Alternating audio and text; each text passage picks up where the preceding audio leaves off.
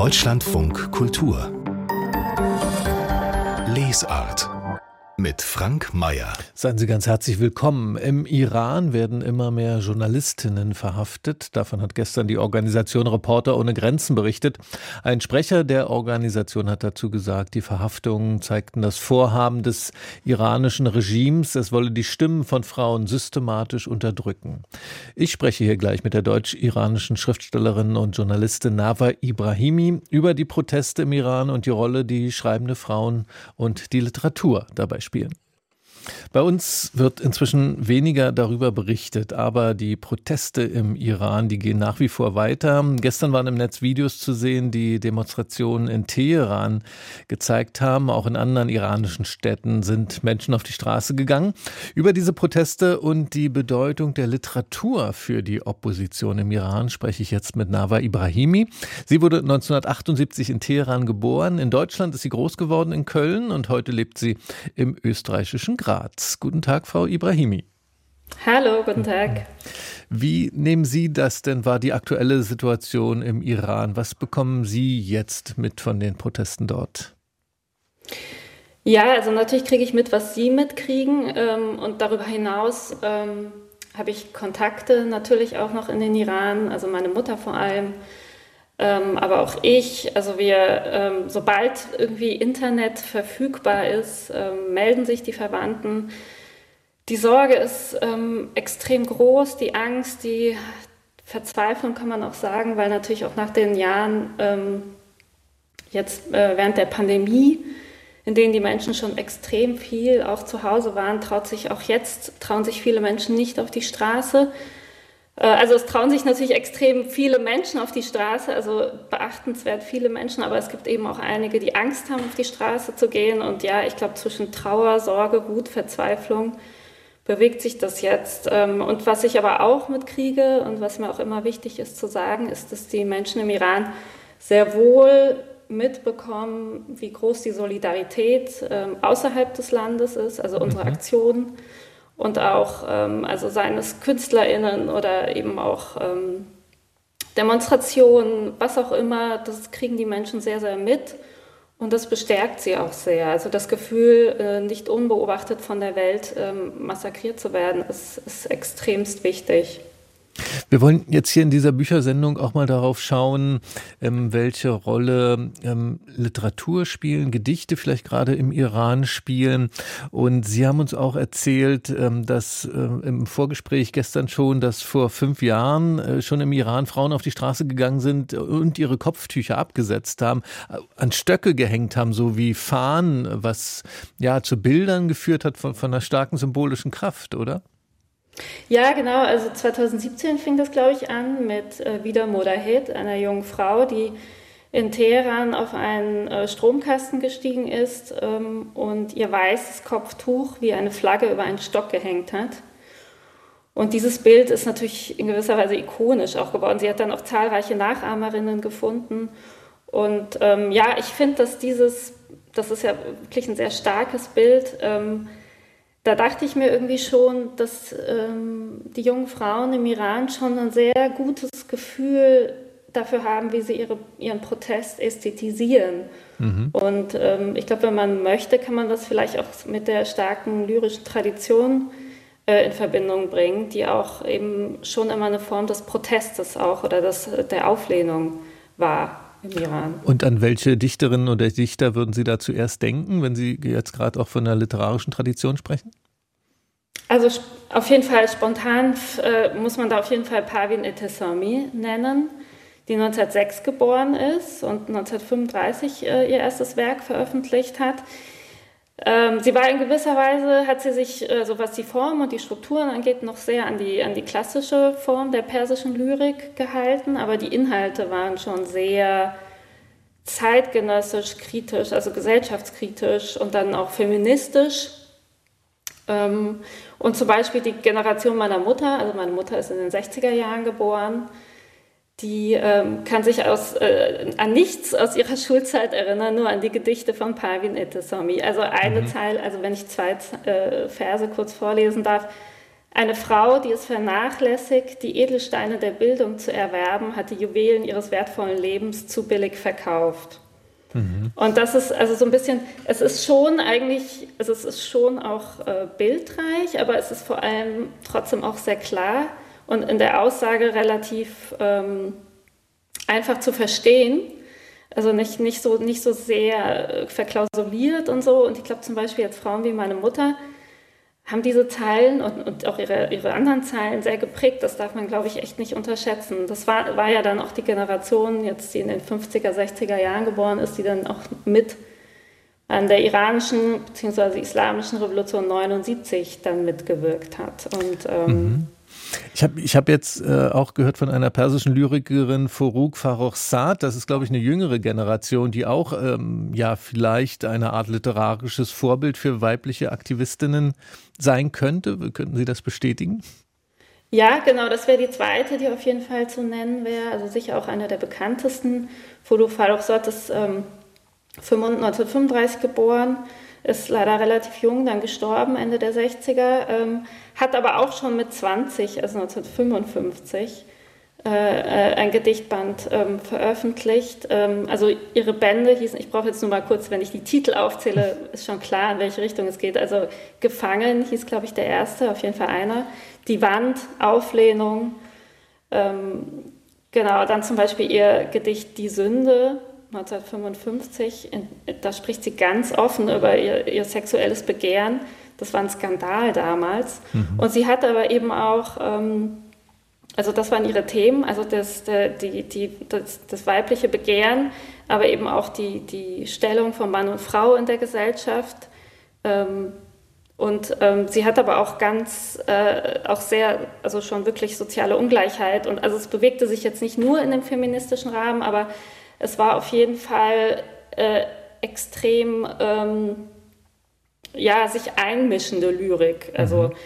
äh, und eben, dass das Private politisch ist, das hat sie 1955 mit 20 Jahren, nachdem sie auch schon ihre erste Scheidung hinter sich hatte und schon ihren Sohn abgeben musste, war ihr das schon ganz klar. Und äh, so li liest sich ihre Lyrik auch. Und ähm, sie hat eben auch, ja? Möchten Sie?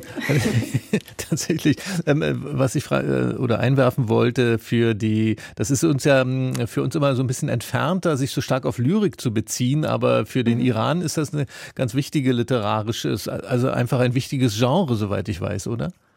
Ja, absolut. Also Prosa ist eine eher modernere Erscheinung. Lyrik ist seit jeher, also das Schreiben in Versmaßen ist seit jeher eigentlich die Ausdrucksform. Und ähm, es ist auch wirklich so äh, in der persischsprachigen Welt, also da können wir jetzt auch Teile Afghanistans mit einbeziehen, ähm, ist Lyrik auch wirklich präsent im Alltag. Also da zitiert auch der Taxifahrer, der Bäcker, jeder, egal wo man hingeht, ähm, ein, paar, ein paar Zeilen hat, hat jeder mal schnell ähm, parat. Und ich, äh, ich saß einmal mit jungen Afghaninnen zusammen und ähm, dann haben die angefangen, ein Spiel zu spielen. Eine hat eine, einen Vers aus einem Gedicht genannt und die nächste musste mit dem letzten Buchstaben des letzten Wortes einen, einen, einen weiteren Vers äh, äh, rezitieren. Und so ging das dann bestimmt zehnmal ging das so Tischtennismäßig hin und her und ich war total baff, weil ich dachte, finden Sie mal bitte hier jemanden, der Ihnen noch ein Gedicht aufsagen kann. Ja, da wird es da, da wird's eng, das stimmt. Ja. Ich, ich würde gerne auch nochmal auf die, die Gegenwart zurückkommen. Wie ist das denn? Also Sie haben uns jetzt ähm, zwei Lyrikerinnen genannt, die, ähm, ja, wie Sie sagten, 1906 bzw. 1935 geboren. Wie ist das denn bei den Protesten jetzt mit den Autorinnen und Autoren von heute? Haben Sie von äh, welchen gehört, die sich im Iran selbst da einbringen oder die auch äh, außerhalb des Irans leben und sich mit ihren Mitteln beteiligen an den Protesten? Ja, also das ist natürlich, ähm, da, da, ist jeder, ähm, jede einzelne, jeder einzelne, ähm, erstens hängt es natürlich sehr vom Naturell ab, äh, wie sehr sich jemand politisch äußert, politisch engagiert, dann ist es natürlich für ähm, Autorinnen im Iran selbst extrem gefährlich und mhm. ähm, viele ähm, sind ja auch inhaftiert äh, beziehungsweise fliehen oder sind geflohen. Also in der Diaspora leben einige oder beziehungsweise sind schon in der Diaspora aufgewachsen. Äh, nehmen wir zum Beispiel auch Shanish Parsipur, das ist, ähm, das ist die Autorin von Frauen ohne Männer. Mhm. Darauf basiert der Film Women Without Men, der auch von Shirin Nishat verfilmt wurde. Ähm, sie saß sowohl unterm Schah als auch dann äh, äh, unter den Mullahs im Gefängnis und lebt schon ganz lange in den USA und ähm, schreibt jetzt von dort aus. Das sind so typische Schicksale, muss man leider sagen. Ähm, und ja, also ich bin im Austausch mit, äh, mit anderen deutsch-iranischen Autorinnen und ähm, ja, einige sind sehr aktiv, andere verstehen sich, so wie ich, jetzt vielleicht eher als ähm, Verstärker. Also ich versuche tendenziell eher, mich ähm, jetzt zurückzuhalten und Stimmen aus dem Iran eher zu ähm, ähm mit zu fördern. Und ähm, ja, ich sehe mich eben eher als Verstärkerin, mhm. weil ich eben auch denke, ich lebe seit 40 Jahren in Deutschland. Ich war 2008 das letzte Mal im Iran. Das heißt jetzt nicht, dass ich weniger betroffen bin, aber ich ähm, finde es halt schwierig, ähm, jetzt für ein, für ein Volk von 85 Millionen Einwohnern ähm, zu sprechen und zu sagen, äh, was wollen die, wohin wollen die. Das sind ja immer so Fragen, die ich dann als Deutsch-Iranerin gestellt bekomme. Und das finde ich halt zunehmend schwierig. Deswegen ja. verstehe ich mich tatsächlich eher als jemand, der jetzt daran mitarbeitet, dass die Aufmerksamkeit für die Proteste ähm, weiterhin hoch bleibt, weil das wird noch eine Weile dauern, glaube ich. Ja, eben auch mit einem solchen Gespräch hier bei uns im Deutschlandfunk Kultur genau. machen Sie das. Wir haben geredet über die Proteste im Iran und die Rolle der Literatur dabei mit der Schriftstellerin Nava Ibrahimi. Haben Sie vielen Dank für dieses Gespräch, Frau Ibrahimi. Danke Ihnen. Es gibt einen neuen Kriminalroman, der einen sehr erfolgreichen Film weiterdenkt, nämlich Heat von Michael Mann. Mitte der 90er Jahre war Heat ein Renner in den Kinos, heute ist das ein Klassiker. Eine Fortsetzung im Kino gab es aber nie. Aber nun hat der Heat-Regisseur Michael Mann zusammen mit der Schriftstellerin Mac Gardiner eine Romanfortsetzung veröffentlicht. Heat 2 heißt die. Sie ist in diesem Monat neu auf Platz 6 in unserer Krimi-Bestenliste eingestiegen.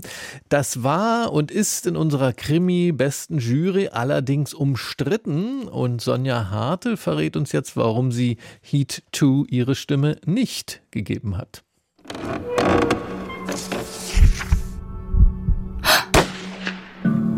Neue Krimis. Rund 25 Jahre ist es her, als ich im Kino einen unvergesslichen Moment erlebte. Robert De Niro und Al Pacino in derselben Szene. Das erste Mal in der Filmgeschichte. Geschaffen hat diesen Moment natürlich Michael Mann in seinem Film Heat. Und nun ist eine Fortsetzung dazu erschienen, in Buchform. Heat 2 setzt nahtlos nach der letzten Szene des Films ein. Der Cop Vincent Hanna hat gerade den Gangster Neil McCauley erschossen und nun ist nur noch ein Mann aus Neils Gangsterbande flüchtig, der schwer verletzte Chris. Er kann sich nach Paraguay absetzen, aber irgendwann wird er nach Los Angeles zurückkehren und Hannah gegenüberstehen.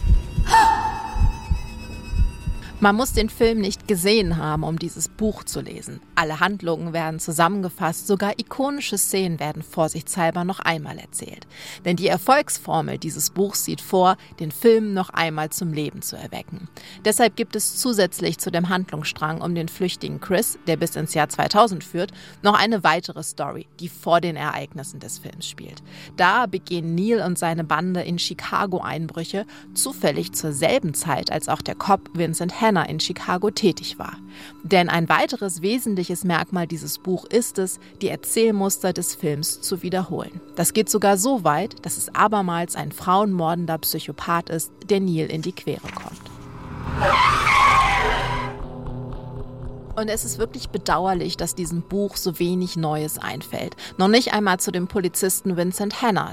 Stattdessen wird bei ihm beständig auf die ausgelutschte Jäger- und gejagte Metapher verwiesen. Zu dem Gangster Neil McCauley fällt der Fortsetzung etwas ein, aber das romantisiert ihn nur noch ein bisschen mehr und unterminiert zudem den so zentralen Existenzialismus der Filmfigur. Damit bleibt dann nur noch der Handlungsstrang um Chris, von dem ich mir zumindest etwas Spannung erhofft habe. Aber selbst er steckt voller bekannter und ausgelutschter Motive und Muster. Doch nur weil ein Großteil der Handlung in den 1980er und 1990er Jahren spielt, muss man ja nicht so erzählen wie in dieser Zeit. Heat 2 passt einfach hervorragend in den Retro-Trend, der sich gerade in der Kriminalliteratur bemerkbar macht. An die Stelle der Sehnsucht nach behaglichem Mordrätsellösen in England tritt hier der Testosteron gesättigte Wunsch nach Action und frauenbeschützenden Männern. Aber gerade bei den Einbruchs- und Verfolgungsszenen zeigt sich, dass es nicht ausreicht, die Erzählmuster des Films im Buch zu wiederholen. Ich hätte mir daher weniger Nostalgie und mehr Adrenalin gewünscht. Denn wenn ich Heat noch einmal erleben will, kann ich ja jederzeit die DVD einlegen.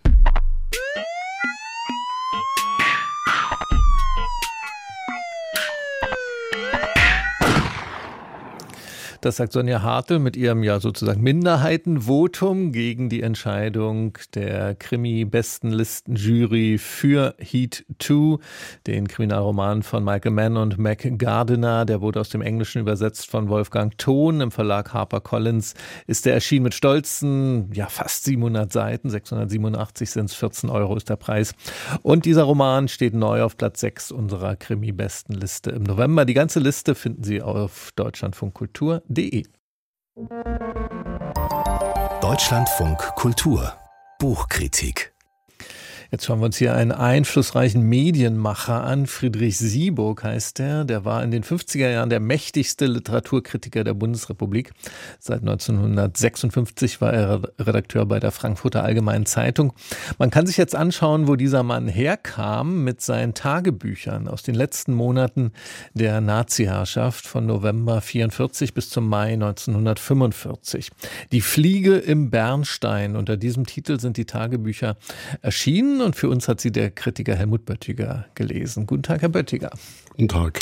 Bevor wir jetzt in die Tagebücher selbst schauen, sagen Sie uns doch erstmal, wie ist denn Friedrich Sieburg überhaupt geworden zu so einer einflussreichen Figur im westdeutschen Literaturbetrieb damals? Ja, er hatte den richtigen Instinkt nach 1945. Äh, er setzte auf die Karte Gottfried Benn. Und Gottfried Benn war ja von den alliierten Besatzungsmächten äh, verpönt. Er hatte äh, Publikationsverbot, hat dann in der Schweiz äh, ein Gedichtband veröffentlicht, die berühmten statischen Gedichte. Und Sieburg erkannte, dass das äh, sein Geistesverwandter war und schrieb eine jubelnde hymnische Rezension.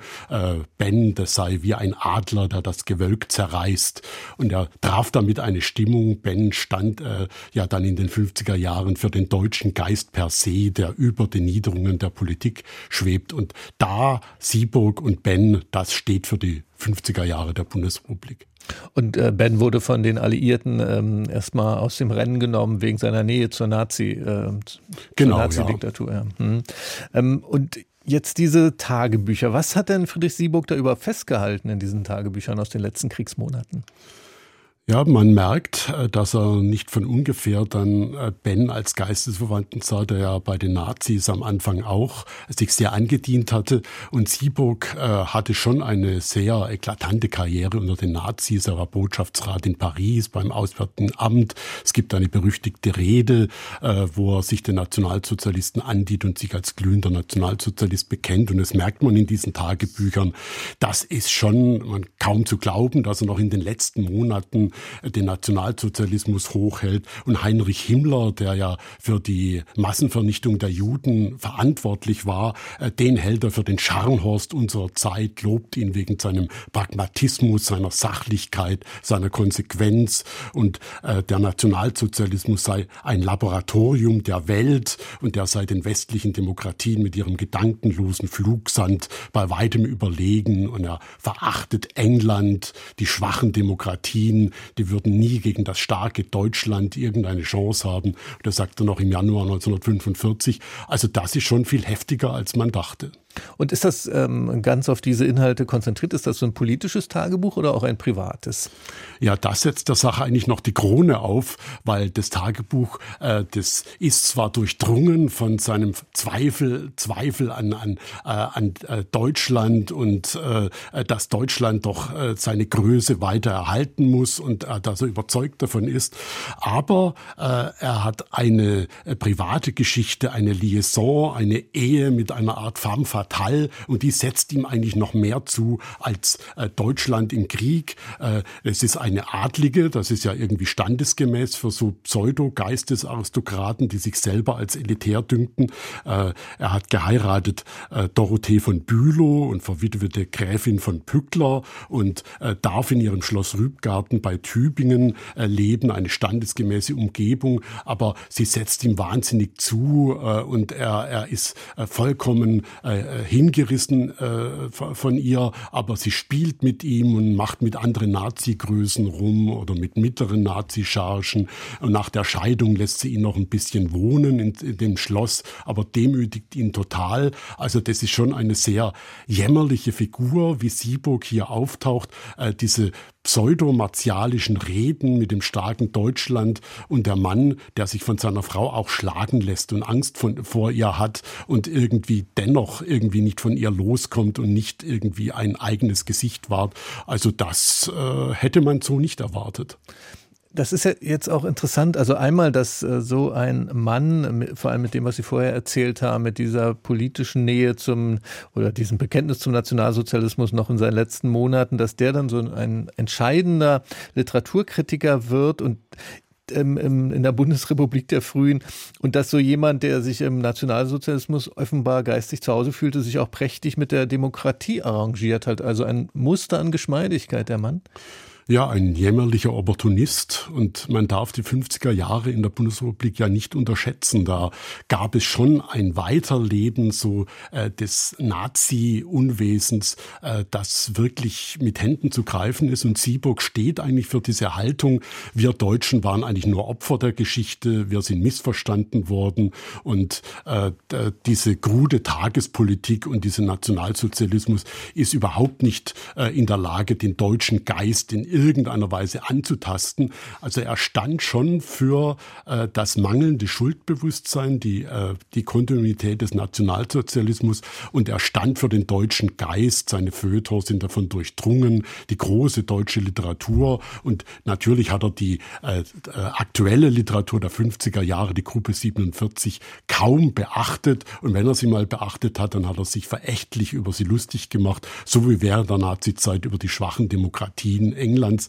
Äh, also das ist schon eine Anpassungsfähigkeit und man ist schon verblüfft, äh, dass diese jämmerliche Figur aus einem Kriegstagebuch dann diesen souveränen Machtgestus in den 50er Jahren im Feuilleton entfalten konnte.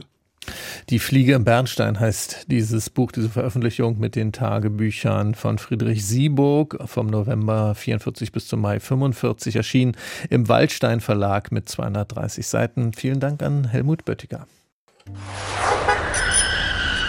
Straßenkritik. Mein Name ist Thomas Draht und welches Buch ich als letztes gelesen habe, das Buch von Emerin Meyer, das zweite Gehirn. Es geht darum, inwieweit dein Darm, deine Entscheidungen, deine Emotionen generell dein Leben beeinflusst. Der Autor ist ein Gastroenterologe, der sich der Forschung gewidmet hat und es ist mega spannend, weil man einen ganz neuen Einblick in seinen Körper bekommt und ja, da mit Charme war ja damals der Anfang, aber Emerald Meyer geht einfach den Schritt weiter. Das Mikrobiom als Supercomputer entscheidend für ja, das, was wir in unserem Leben machen und tun und wie wir es pflegen und wie wir es auch nutzen können. Spannendes Buch, kann ich nur jedem empfehlen. Thomas Draht hat in Ingolstadt gelesen zuletzt das zweite Gehirn, wie der Darm unsere Stimmung, unsere Entscheidung und unser Wohlbefinden beeinflusst. So heißt das Buch von Amaron Meyer, erschienen im Riva Verlag mit 320 Seiten. 15 Euro ist der Preis. Jeden Monat legen wir Ihnen fünf Bücher nochmal besonders ans Herz. Wir, also in dem Fall die Literaturredaktion von Deutschlandfunk Kultur. Für den November haben wir jetzt fünf Bücher ausgesucht von ukrainischen Autorinnen und Autoren. Und unsere Redakteurin Stefanie von Oppen war da maßgeblich beteiligt. Jetzt ist sie hier im Studio. Hallo, seien Sie willkommen. Ja, hallo, hm. guten Tag. Geben Sie uns doch erstmal einen Überblick, bitte. Welche Bücher haben Sie da ausgewählt? Ja, fast alle Bücher auf dieser Liste sind unter dem unmittelbaren Eindruck des aktuellen Kriegs in der Ukraine entstanden. Nur der einzige Roman auf der Liste von Juri Andruchowitsch, der ist schon von 2020, aber da hatte der Krieg ja eigentlich auch schon angefangen. Und Juri Andruchowitsch erzählt in diesem Roman Radionacht von einem Radiomoderator, der den Diktator seines Landes ermordet hat und dann in die Karpaten fliegt und auch äh, flieht. Und auch dieses Buch ist eine Auseinandersetzung mit der blutigen Geschichte der Ukraine. Und dann gibt es ein Essayband von Tanja Maljatschuk, gleich geht die Geschichte weiter. Wir atmen nur aus. Und da sind die ersten Texte schon von 2014, also als die Krim annektiert worden ist und die jüngsten eben aus der letzten Zeit. Und schließlich gibt es zwei Kriegstagebücher von Serhii Shadan, äh, dem Friedenspreisträger des deutschen Buchhandels, und von Jewgenia Belorussets. Und die beiden Kriegstagebücher heißen Himmel über Kharkiv von Shadan und Anfang des Krieges von der Belorussets. Und dann hat auch Oksana Sabuschko ähm, ein äh, Buch verfasst. Die wollte nämlich am 22. Februar für wenige Tage von Kiew nach Warschau reisen, um dort zu lesen und konnte aus bekannten Gründen erstmal nicht zurück in ihr Land. Und sie hat dann ein Buch geschrieben, das heißt Die längste Buchtour. Und wenn wir bei ihr vielleicht noch bleiben, ähm, mir ist ein Buchtitel von ihr im Kopf geblieben, wie vielen anderen wahrscheinlich auch. Das heißt Feldstudien über ukrainischen Sex. Damit ist sie zur Bestsellerautorin geworden, auch weit über die Ukraine hinaus. Dieses Buch, was Sie jetzt von ihr angesprochen haben, was erfährt man denn in dem über die Ukraine?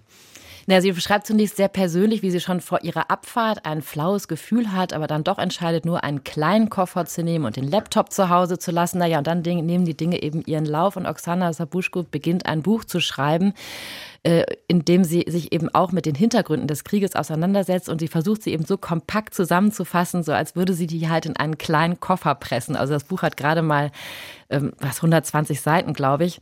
Und sie hat dieses Buch geschrieben für die Westeuropäer, ähm, die in ihren Augen einfach gar nichts verstanden haben. Und sie beschreibt da eben die ukrainische Geschichte, erinnert an die verschiedenen Maidan-Revolutionen seit Anfang des Jahrtausends und dann erzählt sie von der oder erklärt sie die Vorgehensweise der Russen, die eben agieren eigentlich nach KGB-Lehrbuch, also mit all den Schikanen und Lügen und der Demoralisierung, Destabilisierung und was da alles für Themen vorkommen. Und sie erzählte mir übrigens, ich habe sie auf der Frankfurter Buchmesse getroffen, dass äh, ihre Eltern schon, äh, als sie fünf Jahre alt war, Besuch hatten vom KGB und sie genau weiß, wie dieser KGB riecht. Also auf den hat sie einen gewaltigen Hass und das ist eben für sie, verbindet sie einfach ganz intensiv mit, mit Russland und das ist eben eines der wichtigsten Themen in ihrem Buch. Und sie ähm, hat, also es bricht sich eine unglaubliche Wutbahn in diesem Buch. Also sie hat eine Wut vor allem natürlich auf die Russen, aber auch auf die, auf die Europäer, die einfach in ihren Augen nichts verstanden haben.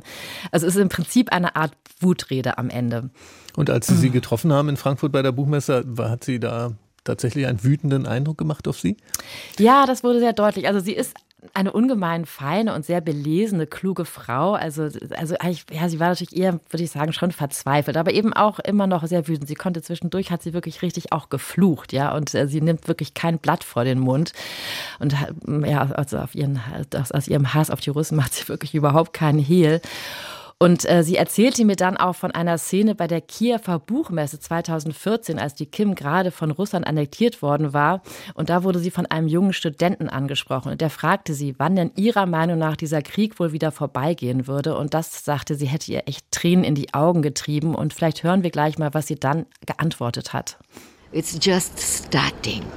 It's just starting. But the way that the young person sees it like some misunderstanding. And where are the grown-ups? Why don't they take care of things? Some bullshit is is going on, and when is this going to end? Maybe it's just starting. It's only starting. So and it was then, you know, that somehow you realize, goodness, it's not them who missed the lessons of the uh, 20th century. It's us. It's us. We screwed up the whole business. Ja, also da hört man wirklich ihre Verzweiflung, wenn sie eben immer wieder betont, der Krieg, das war wohlgemerkt 2014, habe gerade erst angefangen. Also es ist wirklich eine sehr prophetische Aussage sozusagen gewesen. Und sie, sie sagt eben, ja, das sei wirklich so ein Bullshit und diese jungen Leute, die, äh, die, eben so einen, wie sie da vor sich hatte, die nun gar nichts dafür könnten, sondern eben die Erwachsenen hätten schlicht ihre Hausaufgaben zum 20. Jahrhundert nicht gemacht und hätten es so richtig vermasselt, also so richtig screwed up. Also da merkt man halt ihre ihre Art und Weise, wie sie darüber spricht. Das sagt Oksana Sabuschko. Ähm, ihr Buch heißt Die längste Buchtour. Das wurde übersetzt von Alexander Kratochwil und ist im Droschel Verlag erschienen. Und das ist eine unserer fünf Empfehlungen mit ukrainischen Büchern. Jetzt im November die Empfehlung der Literaturredaktion hier im Deutschlandfunk Kultur. Vielen Dank an Stefanie von Oppen.